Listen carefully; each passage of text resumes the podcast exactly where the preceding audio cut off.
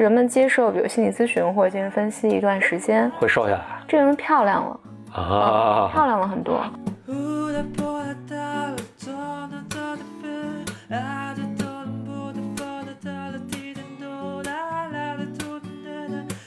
Welcome to another episode of b o r Might，两个人的公路博客。大家好，我是 Bro 风，我是简丽丽，欢迎来到我们女性系列的第六期。倒数第三期了啊。是的，在开始之前呢，就是因为上周我们休息了一周嘛，呃，然后我没休息哦，我还是播了小本本 我。们女性系列休息我们以后是不是就是轮着播呢？就是这周小本本，下周女性。都可以啊。所以上周我也没休息，嗯就是女性系列休息了一周，然后这个周中中间呢，其实我还不断的能收到 Bimers 在简历里公众微信号后台的一些留言，嗯，呃，我稍微整理了一下，所以今天我们会讨论一些话题。在讨论之前呢，我们先有一些 Bimers 的推荐，我整理了两个，一个是桑丘科德，嗯，名字很堂吉诃德跟桑丘的对，呃组合，对，桑丘科德他推荐了一个美剧叫《You Are the Worst》，还有 Bamers Riley 推荐，他推荐一个纪录片叫《Female Pleasure》，嗯。翻译过来叫我看了一下，在豆瓣上应该叫“女败女战，OK，”，就屡败屡战那 Yeah 个屡变成女女生的女。嗯。这个是个纪录片，它主要记录了五位来自不同地方的女性，分别她们受到的这种侮辱和压迫，然后但是这些女性是怎么在她的社会环境中发生的。嗯。嗯，这两个 Bamers 的推荐。然后今天我想从这儿开始讲，有几个 Bamers 都提到这个问题。简单来讲呢，就是自己被男性或者身边的朋友评价说自己没有女人味儿。然后有人提出在在这个 comment 下面，他提出了呃一些困惑。他说我就很长时间没有没有谈过恋爱，就容易被身边的男性呃表达说你没有女人味儿。然后他说，可是我又想要进入一段亲密关系，那这个怎么办呢？那听起来最简单的一个方法就是找那种不喜欢有女人味儿的男生呗。对，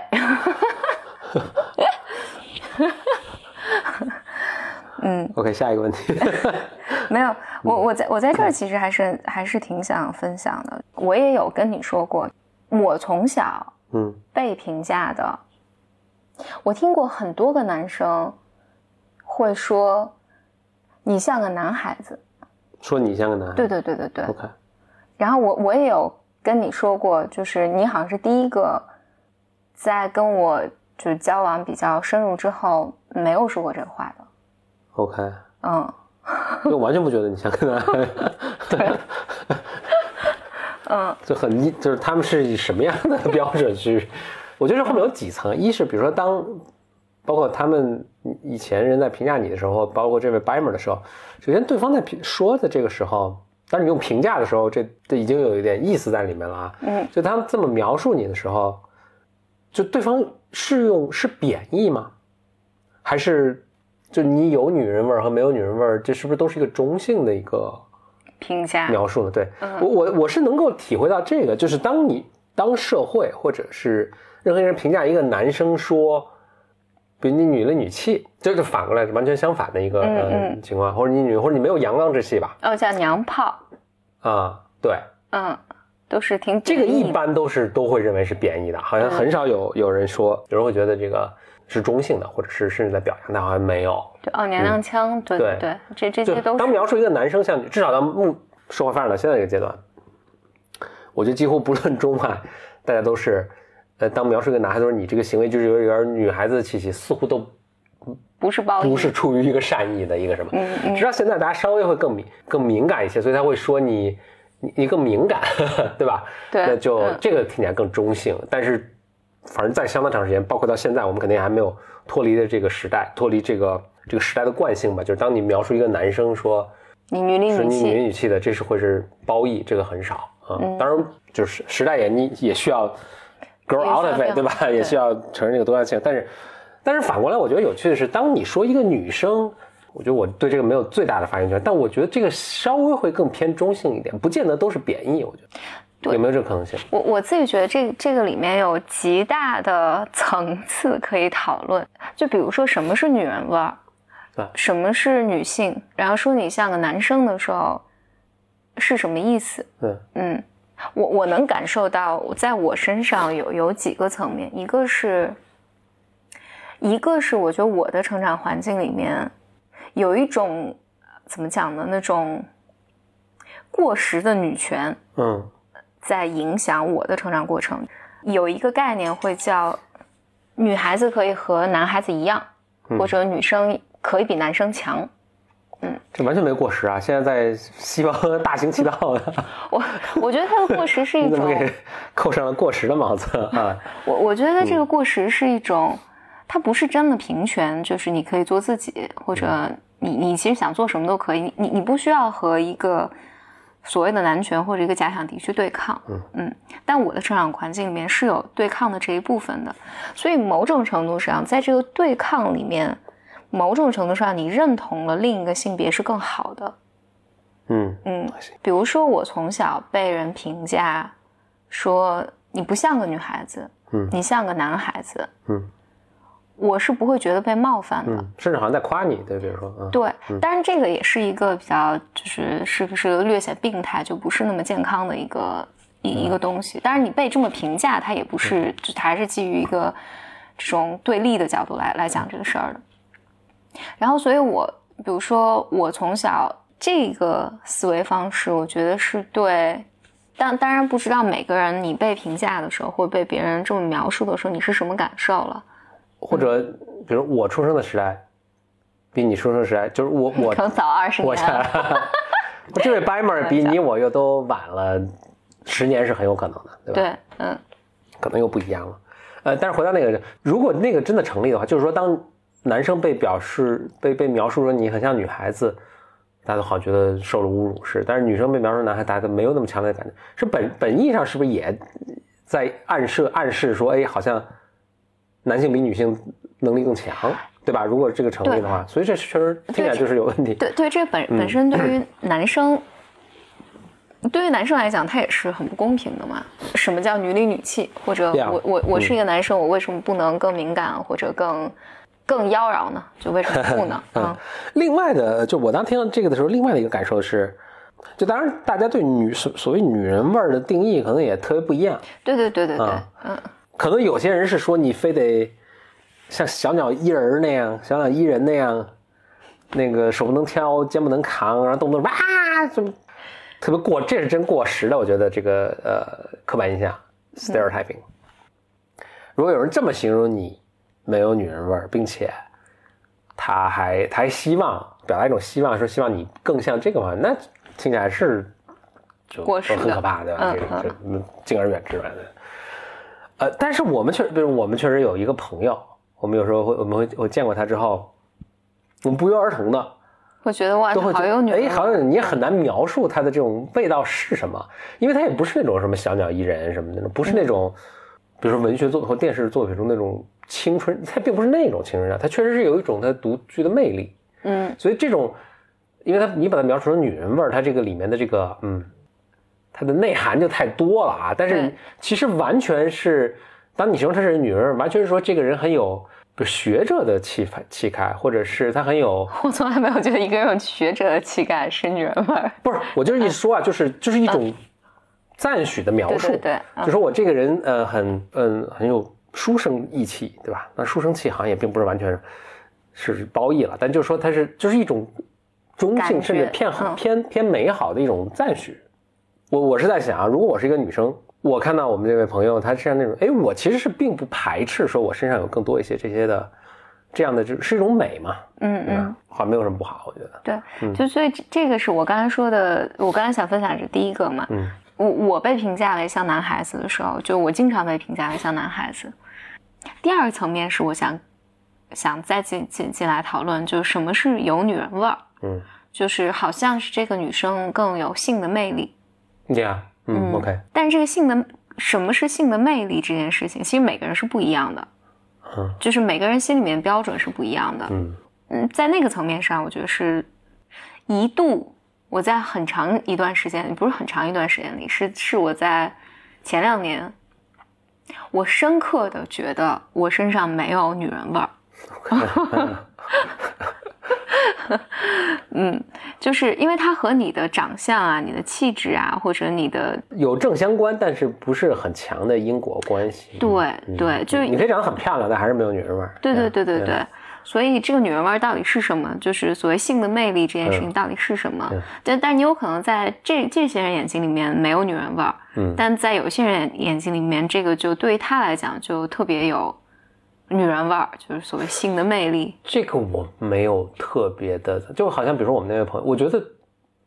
就是百分之百的人，我觉得这个是很难做到。但是比如百分之九十人看着都会都会同意说，OK，他是有很有女女人味儿，人味儿，对？吧？嗯，Whereas 可能，也许你对吧？比如说可能 可能百分之九十人都认为没有可能。没有，对，就绝绝大多数人的标准还是比较统一的，肯定有特别奇、特别嗯。特别独哎。独立的品味的，肯定是有，但是大多数人还是一致的。嗯，但如果是这样的话，听起来嗯。就以以我们这个朋友做标准吧。嗯，我觉得我身边的所有女孩子，嗯，我一时想不到第二个能有到她这样对有女人超味儿凡绝伦的的，感觉。想不到第二个有女人味儿的 女孩子来了。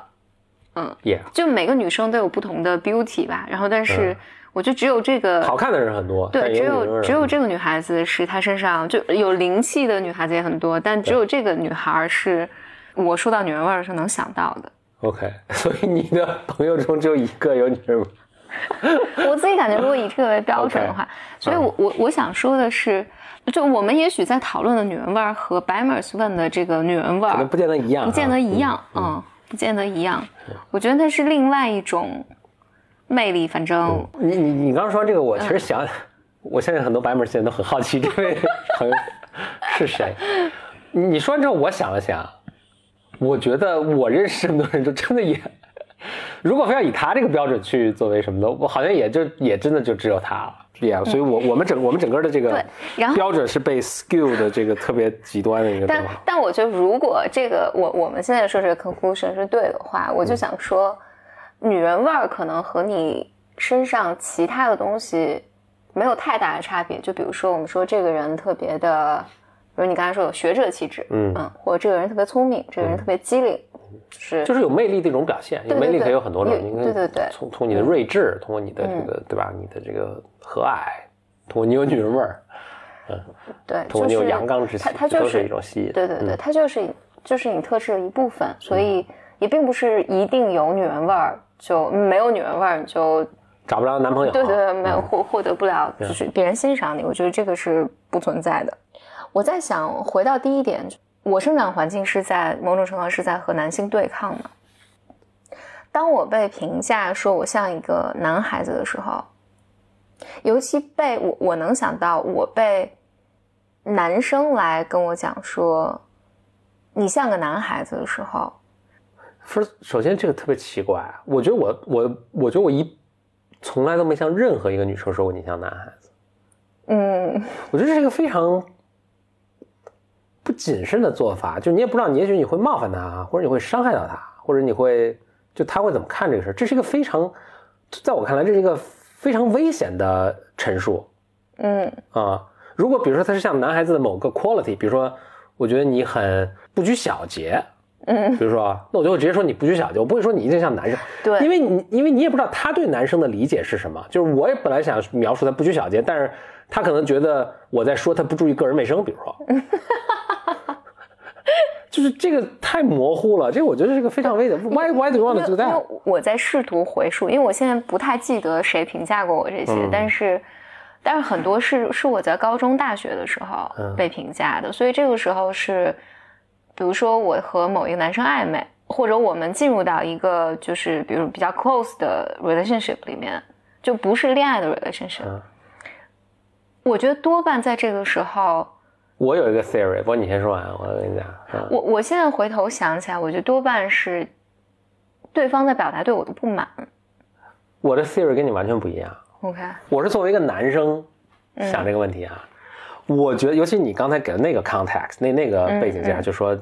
至少成为很好的朋友，对吧？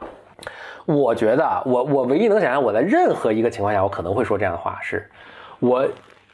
对这个女生有好感。二呢，我们现在应该好像超越，至少在朋友中是非常好的朋友，但是我不太确定我能不能把我们的关系往到下一步去说，所以我说这个话是一种试探，那你为什么不试探说？哎那就情商很低嘛，就试探。所以当你说 Yeah, great, bro，什么对吧？我说 OK，那他 she's not interested in me，对吧？他他对我是没有兴趣的。但当你当你反说才不，谁有女人？是我人家很女人好不好？翻白眼。就是因为如果我那我觉得这个这个这个不 work，、但是我觉得如果我我是这个男生的话，我是这么想的，就是他如果对我也就是我们这个 feel 这个感感受是双方的，双就是 reciprocal 的啊，就是你你对我有好感的话，他肯定会借这个机会极度的去证明自己是很女人的。你 see what I mean？就这是一个 very convoluted logic，但是这是 how that's how 这个 teen teenager boys think，OK？、对，我觉得唯一，我觉我我觉得是这个可能。OK，、嗯但我我说说我的感受啊，因为它有不同的 con context。嗯我当时的一个感受，甚至我现在回溯起来，我自己的感觉是有一种，就是当当你在继续想的过程，我再补充一下，我其实还比较确认我这个我这个理解理解是对的，因为我是我是男生，OK OK 我我我其实很希望就 Bimers，如果尤其是你是男生在听这个的时候，你你跟你。呃，我希望能给简历留言，什么就说峰说的是对的，这我这我真觉得我说的是对的。但但对对，我我这个我我能这个我我就举个例子啊这个理解你的 logic。就像在小学的时候，小男生对小女生表示好感的时候，都是用比如什么揪她头发呀，给她衣服上抹脏手印儿啊，都是用这种方法去，就是这是很令人很难过的一个现实，就是小男生是完全不知道该怎么，就很多大男生也是啊，就完全不知道该怎么表达自己的感受的，这是很悲哀的一个事实。OK，OK，所以就用这种非常，呃，非常 aw- awkward、非常这个嗯尴尬的这种方式去表达。嗯，那那我说说，也许他们是是是这个这个意思啊，但是对于我来讲，我留在我印象里面，他们多半是在形容我的思维方式，I see，像个男生。然后我有印象一个，这个是通过我一个阿姨来来说的，她跟这阿姨表达说，心里面住了一个男生，嗯，不是说我心里有别人啊，就说我 说说我的思维方式更像个男生，嗯，当然我确信我有很多女生的这种特质啊什么的，但是当他这么表达的时候，我觉得是有一种我我自己觉得在有一种层面上来讲，第一好像我不应该有男生的思维方式，第二呢就是他非常减损我的女人味儿，我觉得这个是我带给我的感受。就是这所有的评价里面，我我没有觉得，但是一方面我我刚才说，就我的成长环境，会我会觉得，哎，这好像对于我来讲不是个，我不我不被冒犯，然后甚至我觉得，哎，这好像是对我是一个表扬，在我更年轻的时候这么觉得，但是它确实是没有女人味儿嘛，就我我会觉得我做错了一些什么事儿，嗯、就身上没有女人味儿，或没有女性化思维，或者就不管它指的是什么，会我会我会有这个感觉，好像自己做错了一些什么。然后回到就是女人，所谓我们刚才说那个性性魅力这件事情上，因为好多 bammers 还在就是好几个人写信来问了另外一个问题，就是在关系里面，性，嗯，性和亲密关系之间的关系。嗯哇，意思还有一个是那个有一个有一个 Bamer 问怎么减肥，我觉得他们都是一致的，虽然听起来有点零散。嗯，一致的怎讲？一致的就是我觉得，所谓你的个人特质，就刚刚我们说，你能不能散发出性的魅力来，或者呃，是不是一个有魅力的女性或男性？我觉得它本质上和你的心理状态是有关系的。我举一个例子，我在想，我们经常觉得演员更容易是让你觉得他更有性的魅力或性吸引力。就不只是她漂亮，或者甚至我们看一个演员的时候，也不是不只是她漂亮不漂亮这件事情，而是她有丰富的情感，而且她能够通过她的肢体或者她的敏感性表达出来。我觉得这个是特别有魅力的。但是普通人，普通人就容易，比如说紧张，因为你没有那么多的机会这这么来做，就是你就啊、容易显得谨慎、谨小慎微，或者你不知道怎么做，或者你的肢体动作没有那么丰富，就好像从从从从外面来看的话，你就会觉得，哎，普通人好像就没有演员更有魅力。但我觉得本质上，当然一方面是演员的训练，但另外一方面，我也觉得他是，他是一个人，你是否允许自己有魅力是有关系的。嗯，我我脑袋想到一个例子，比如说那个英国那个查尔斯王子，就是他前妻是戴戴安娜王妃嘛，嗯，但是他的那个现任的妻子是叫什么来着？反正他出了那么档，但是他的事儿大家都知道，嗯名字其实叫不出来啊。对我自己觉得，就戴戴安娜王王妃给我的感觉，如果按照就不真的了解他，但就看这种影像记录，我不会评价她是有性吸引力的，就是我不我不会评价她是个有女人味儿的一个女性。哎，我在这一点上，很多人应该是跟你不一样同不赞同你的观点啊。那就是我们 bar 实在太高了。嗯我自己觉得她很漂亮，很美，但是她抑郁，就反反正给我的感觉不是一个有女人味儿的那个感觉。但是查尔斯的现任的那个太太，好像最近又离婚了还是什么的，我忘了，就八卦我就不太确定。我以前看就是一些零星的那个报道里面，大家经常写她的说说那个人是一个特别有感染力的一个女性。然后大家跟她在一起，她也没有那么漂亮，没有没有没有戴安娜漂亮，但是说人们跟她在一起的时候都特别放松，特别自在，特别大声的笑，这个和一个人的心理状态是有很大的关系的。所以这个和我想说的那个减肥是有关系的。除去所有的生理因素，精神分析里面有一些神叨叨的一些理论里面会会觉得你是否允许自己瘦下来，和很多，就比如说你是否允许自己性成熟，就除去你身体上的性成熟以外，你是否允许自己啊、我们之前讲过享受，或你是否允许自己成熟，是有很大的关系的。就回到戴安娜那个，嗯她不是女女人味儿的一个东西，就是她身上有有一种魅力，但是我比如我跟她在一起很舒服，然后我会，而且我不会把她归类为女人味儿，就是她身上是另一种让我很舒服的东西，就是包括我们在择偶或者选择交往的异性的时候，可能女人味儿是，就如果你是男生再找一个女生的话，女人味儿是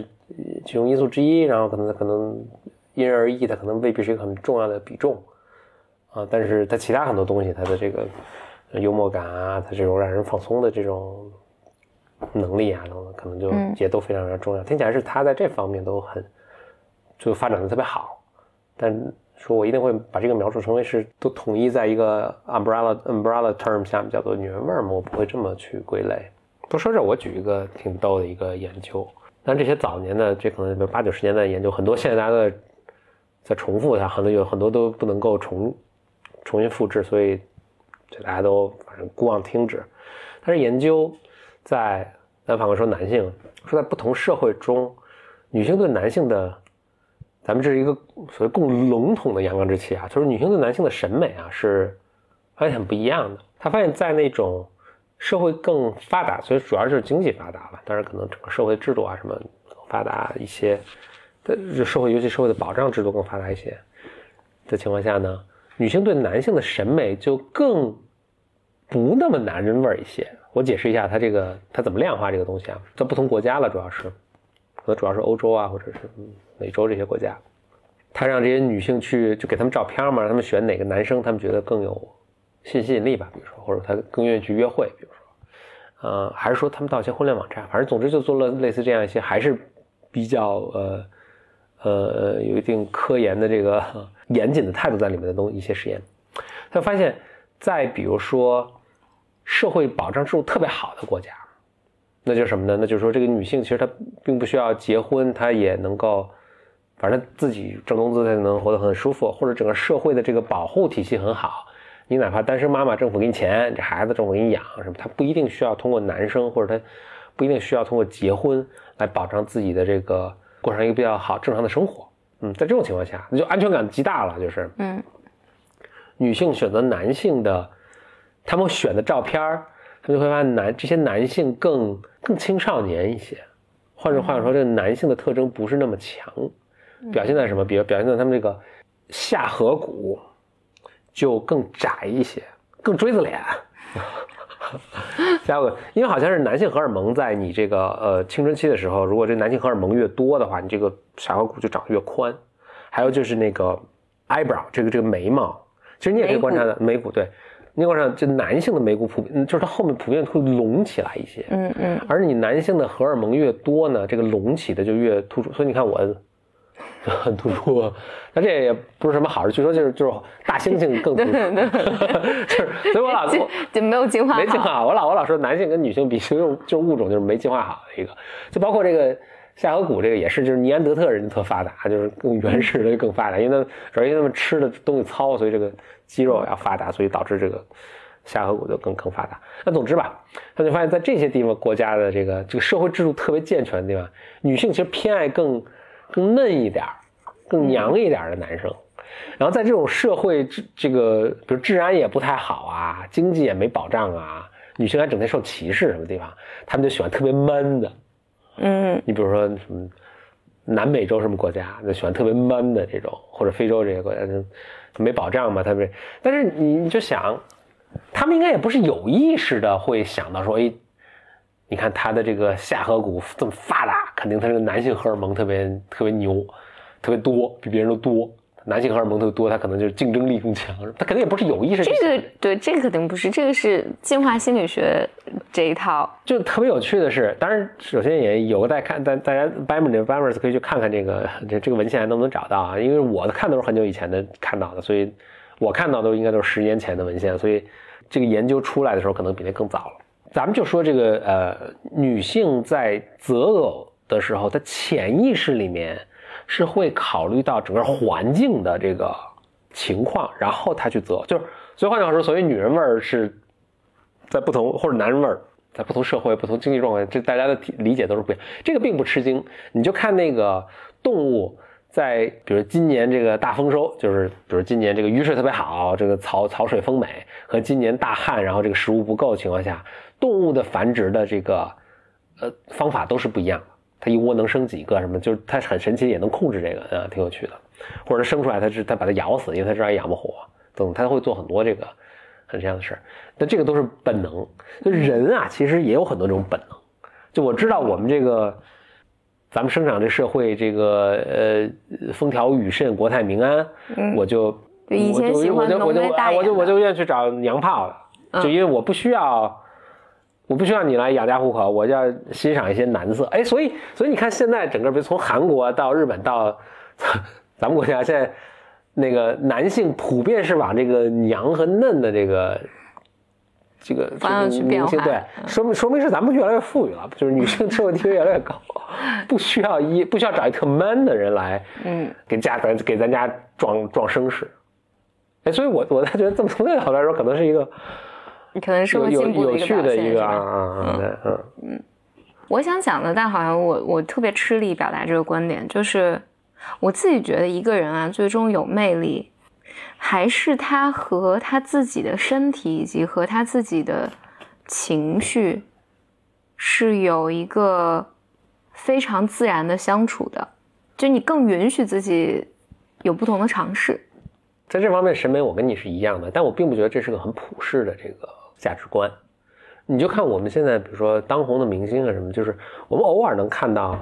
其实是这个人很舒服的，在他的，但他其实并不红。那你真看当红的呢，我觉得并不一定能能符合。或者我们现在比如说在推的网红啊，或者你你能看到，就有些还挺，在他那个社会阶层就已经很很很就很好了，反正。但你看到他们带出自己选择嘛，但我相信他他嗯不管是男是女，他到那个他其实可选择很多，但是他最终选择一个那个哎什么，就是你得 make 这个 allowance，就是允许这种可能性吧，就是你相对健康的时候，你会选择喜欢那样健康的人，他自己也很说自己整个，但是很多人是就很遗憾的，也是这不是每个人都很健康，他总有自己的缺陷。当他有自己缺陷的时候，他就正好让他找到一个能填补那个缺陷的一个人。对对对，对 Yeah, speaking only for yourself. 嗯，OK。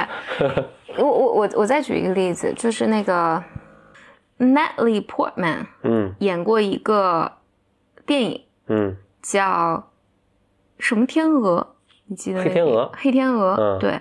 它里面有一个极大的反差，我印象就是因为她演了一个特别特别乖的一个女孩儿，呀，然后她精神分裂，然后又分裂出来另外一个就白天鹅、黑天鹅，我是这么理解的啊。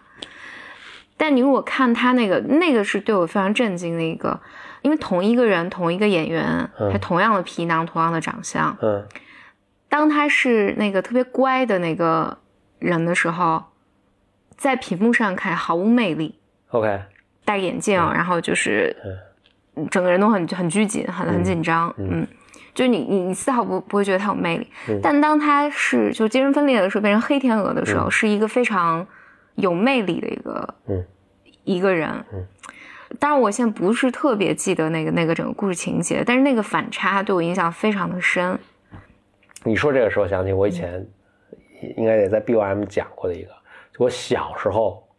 看的一个日本动画片叫《天鹅湖》。你说天鹅，我想起、嗯那里面有两个女孩子，一个是魔鬼的女儿，叫什么嗯，对，啊 Adele 吧，然后然后还有一个是呃公主啊叫 Ojeto，然后那 Ojeto 我现在想，我就我那么小时候看的时候，我都觉得一点没有魅力。就很无趣。对，就很就各方面都很好，就是一个乖乖女，一个哦，对，她就变成一天鹅，对，她就变成白天鹅。我就从小就觉得那个呃魔鬼的女儿特别有魅力，是，就是特坏。我我不知道为什么坏总是会跟这个性魅力呃联系在一起，挺有挺有趣的。不不管男女都是都是一样。我等会再举一个例子啊，但是那个奥黛尔就是又特坏，老给他爸出那个出特阴险的招儿，然后说话也是那种啊哈哈哈哈哈，就这种，呃，让他死心。你这是配音，你对说这对是对，他是上上一场配音的，就是我特别推荐大家去看那个日本版的八几年的那个那个《天鹅湖》，就特别有魅力。我当时就老觉得王王子当时不还被调包嘛，就是他以为是那个白天鹅，就来一黑天鹅，然后他还说我要娶你为妻，就后来发现了之后还反悔，就是特别。我当时想，王子你有病啊！就是那个有什么可，就是完全 why，就是明明这个可爱的多，对吧？嗯，所以这个我还小时候一个就是这有点性启蒙的人，我小时候看过一个电视连续剧叫《乌龙山剿匪记》，我不知道你有没有 没有，里面就是一帮呃，就是应该是建国后我我人民解放军是有各种余匪嘛，这个嗯在各个山区里啊什么的，就我我人民解放军去剿匪，里面有一个女女生，我现在都觉得特别，就是我现在回想起来都觉得特别有性魅力的，这个叫四姑娘，她应该是一个落了草的国民党特务，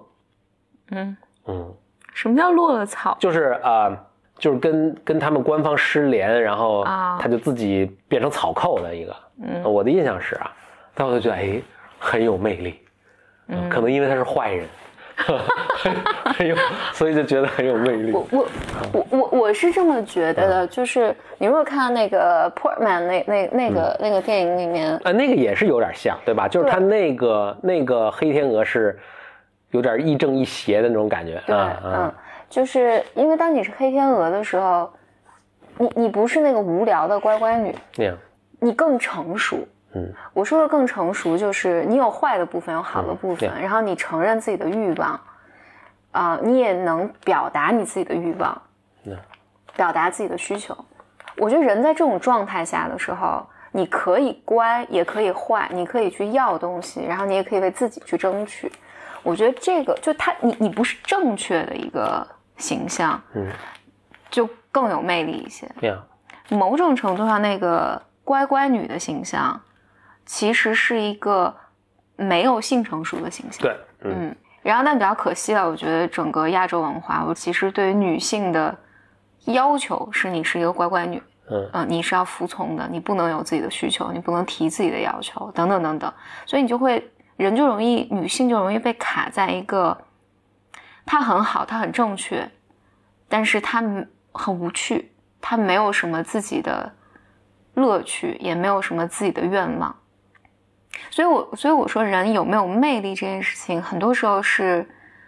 是你有没有长大这件事情。嗯所以这为什么我说和减肥的那件事情有关呢？是因为那个咱们的 Bimer 给我留言的时候说，第一说你能不能讲讲你减肥的事情，就我减肥的事情；第二是就是他发了一篇，就是曾奇峰那个公众号上曾经发过一篇文章，那个从精神分析角度来讲，你为什么瘦不下来？，OK，嗯嗯其实本质上一点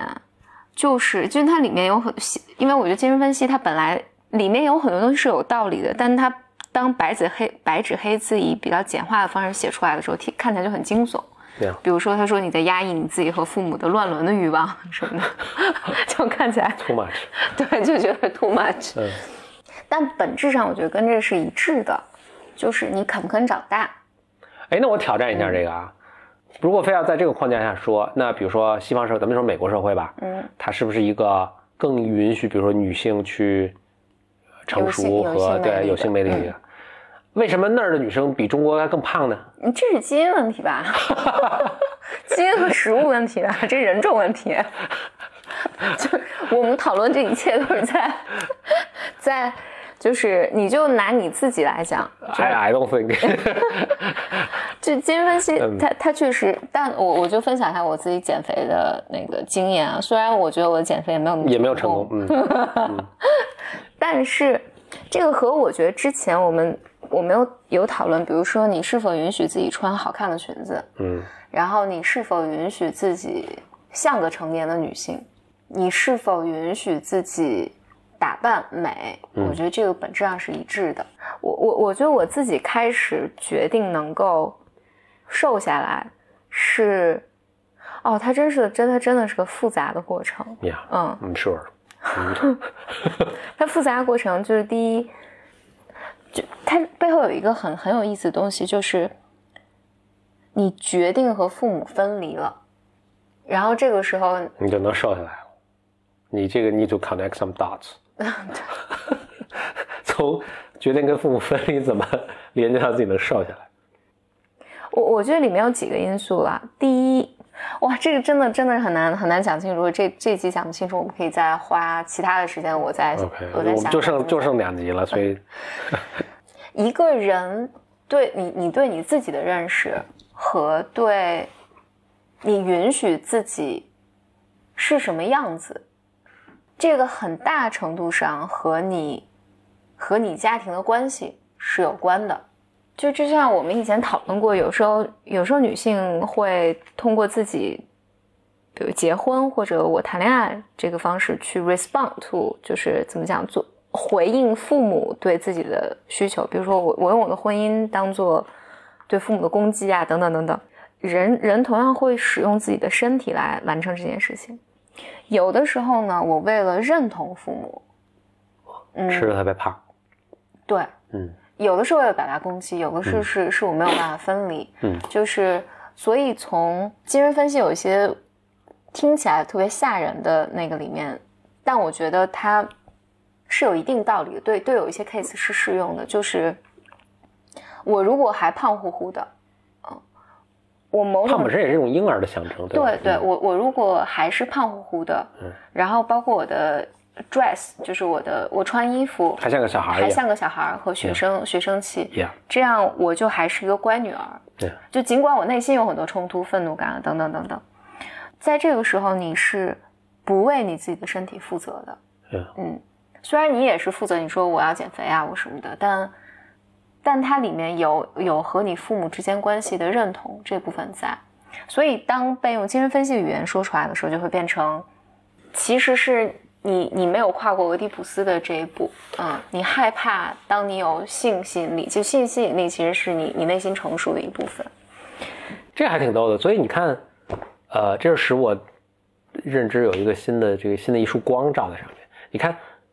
欧美人老说亚洲人看着年轻，看着小像小孩儿。当然，一方面是可能他不熟悉你亚洲人脸，他就就不太好不太好判断。那另一方面可能是我们的，咱们咱们这个言谈举止是不是不像个就流流露出那种啊？对，嗯嗯，尤其你看这个日系这种卡哇伊的这种对。啊这种风格，就是当然这个和整个社会文化，我记得我们在第一期还是第一期、第二期女性里面有讨论过，就是因为啊第零期讨论的应该是，因为如果在这么一个父权压制的，这这这这个话太大了，或者换句话说，就是如果我们在一个不允许我们长大的环境里面，那长大就是一个很危险的事情。嗯。你你不能杀掉权威，你不能杀掉父母，就是从精神上，你你不能弑父弑母化，那你只能在一个安全的白天鹅的这个状态，嗯。嗯就是我是只小绵羊，嗯。我很无趣，但是我很正确，嗯，我什么做的都是对的，然后我总是要讨好你，这就是一个很有趣的一个例子，就是听着还挺挺，我觉得是一个是个 parallel，但还是挺惊悚的一个 parallel。你看这个东西发展到极端是什么？就是蚂蚁或者蜜蜂的社会，只有一个能够性成熟，嗯其他的都是无性的，嗯对吧？其他都是工蜂，得干活儿，只有一个能够繁殖，繁殖，嗯，嗯很神奇啊！这发展到极端就是那样，对，嗯所以当，所以我还想跟减肥这件事情连起来，就是我们除去你的基因和生理因素啊，就是说在你的这个 size 范围内，你是否可以允许自己更更性成熟一些？所以当你不再认同乖女儿那个角色的时候，你决定要成成熟起来，你就更容易为你的身体负责。嗯嗯然后，而且当你成熟的时候，你是想要有有一定的性的性的吸引力的，你就会 work on 这个。嗯嗯对，所以所以很多时候，这个我我们经常说说，人们接受比如心理咨询或者精神分析一段时间，会瘦下来这个人漂亮了，啊，漂亮了很多。就是他这个漂亮不是你说他整容了或者什么的，突然大家动力十足，现在 就是这个人更好看了。嗯嗯，他对自己的情绪，甚至比如他的攻击性出来了。那样，他更像他自己了，就是他更坚定了，嗯。或者他更为自己的行为什么负责了，你就会觉得这个人啊，这个人长大了，或者这个人嗯成熟了，你你就更愿意和他待在一起。所以，其实我觉得一方面，我觉得内在是有其实很深的动力的，在于就是对于你的形体上，甚至其实我我我自己见到过我的朋友啊什么的，你会发现家庭对他身体容貌的评价是有很大作用的。是非常有意思的一件事情，是有非常大的作用的。我我自己有一个经验，就是我不是前年瘦了十几斤嗯下来，然后我我我记得到那一年的十一，好像我我就怎么回家碰见我妈，我妈就随口说了一句，说她大概说了一句说你没必要这么瘦，其实你你你的你的身材大概在在哪个体重范围内就挺好的。我记得接下来的一两个月，我的体重就本来我那时候在一直在对我体重一直在下降，那一两个月就突然停止了。然后因为这个事儿，我跟我的分析师讨论了好几轮儿，嗯，这里面包含这种里面，我觉得对于和父母关系里面有好多的这种情情绪在，就很多个层次在吧，然后它会影响你很多的决定，然后这个就是是个非常非常有意思的东西。但抛去这块不说呢，我觉得还有一个关于减肥上我一个很很想讲的一个分享，就是除此之外更浅的一个层次上，就我以前是不相信减肥这件事情能 work，因为我总觉得减肥是件很困难的事情，我总觉得一个人瘦下来是要付出巨大的痛苦和精力，嗯但事实上不是。事实上，我我后来就做了一些那个 research，其实很很简单，你搜搜知乎啊，搜搜大家是怎么瘦下来，你会发现，其实一个人在一个月内，或者甚至一周内、十天内，就是在健康范围内瘦掉两斤到四斤是很容易的一件事情。嗯，然后当我觉得有这个体验，有这个，你就发现哦，这不是一件困难的事情，不是一件不可能完成的事情的时候，而且甚至一件其实是一件很容易的事情的时候，你就更容易去，呃，更容易去行动。我总结一下，我我能想到大概两点呢，一点就是你有没有什么女人味儿啊，什么这些其实不重要，就某种程度上就是一千个人心里面有一千个哈姆雷特。我觉得问题的关键并不是你要去，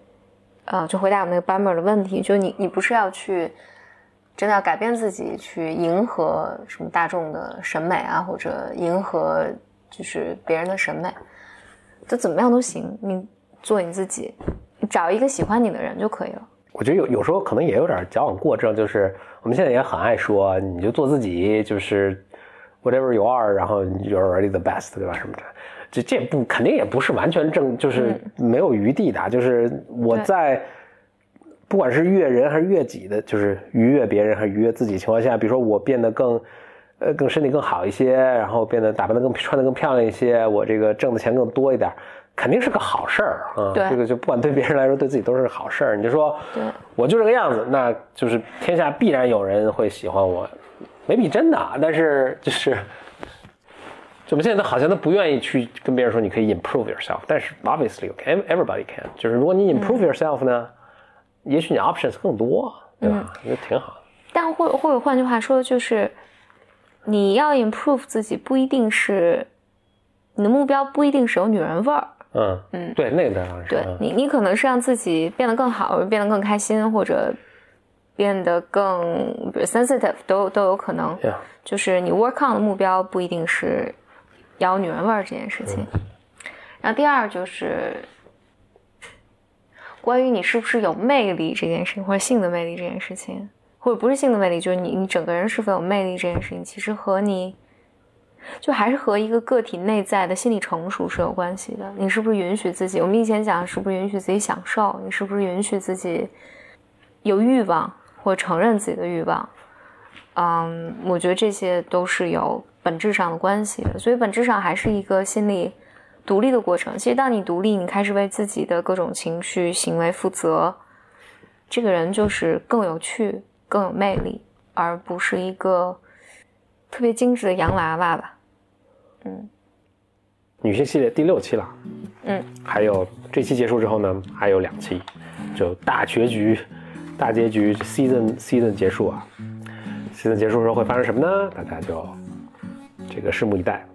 也谢谢各位 Bimers 的这个持续的收听，然后肯定大家应该也是在微博啊、朋友圈啊都持续的在转发，那我们的这个排名居高不下，所以很希望呃你喜欢这个内容呢，也把它推荐给你觉得同样会从中获取到一些东西的。呃，亲朋好友，嗯嗯，好。那谢谢收听本期节目，我们下次再见，拜。